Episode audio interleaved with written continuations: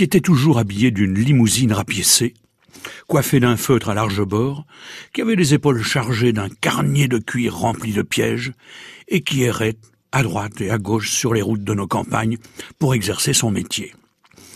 Ils étaient nombreux à l'exercer d'ailleurs du côté de Falaise et d'Argentan, et même dans le département de l'Eure, où ils étaient attendus avec impatience. Ils étaient attendus comme le Messie. Oui, mais ils étaient également redoutés comme le diable. C'est vrai.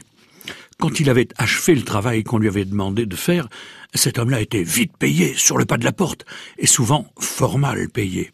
Et oui, on le faisait rarement entrer dans la ferme, comme s'il pouvait porter malheur. Et quand, par bonheur, il avait le droit de mettre un pied dans la cuisine, on lui faisait signe de s'asseoir en bout de table à la place du mendiant. Et il n'avait pas le droit de toucher au pain, évidemment, quand on lui proposait une collation, comme si ses mains avaient été infectées par les démons des enfers. Oui. Il faisait figure de paria. Il était à la fois craint et méprisé. Tout ça parce qu'il vivait dans une mystérieuse relation avec le monde souterrain. Une chose est sûre, c'est qu'il avait une connaissance de la nature sauvage qu'aucun paysan ne pouvait égaler. C'est sans doute pour cette raison aussi qu'il passait volontiers pour un jeteur de sorts. Mais oui, dès qu'il arrivait dans un village, les langues devenaient muettes, et les yeux se détournaient.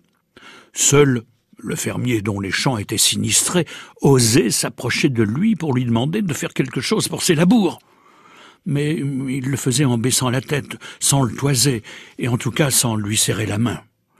Ah, c'était pas une sinécure, hein. Et ça ne s'improvisait pas, d'ailleurs. C'est bien simple. Sa profession se transmettait généralement de père en fils, un peu comme un don. S'il était bien payé, bah, disons qu'il était payé parce qu'il était aussi indispensable qu'inquiétant. Oui. Généralement, il était rémunéré par tête d'animal. Mais imaginez-vous que certains paysans l'accusaient parfois de faire lui-même proliférer les bêtes noires dans leurs champs, histoire de n'être pas au chômage. Bon. Heureusement qu'il pouvait vendre les peaux des bestioles attrapées.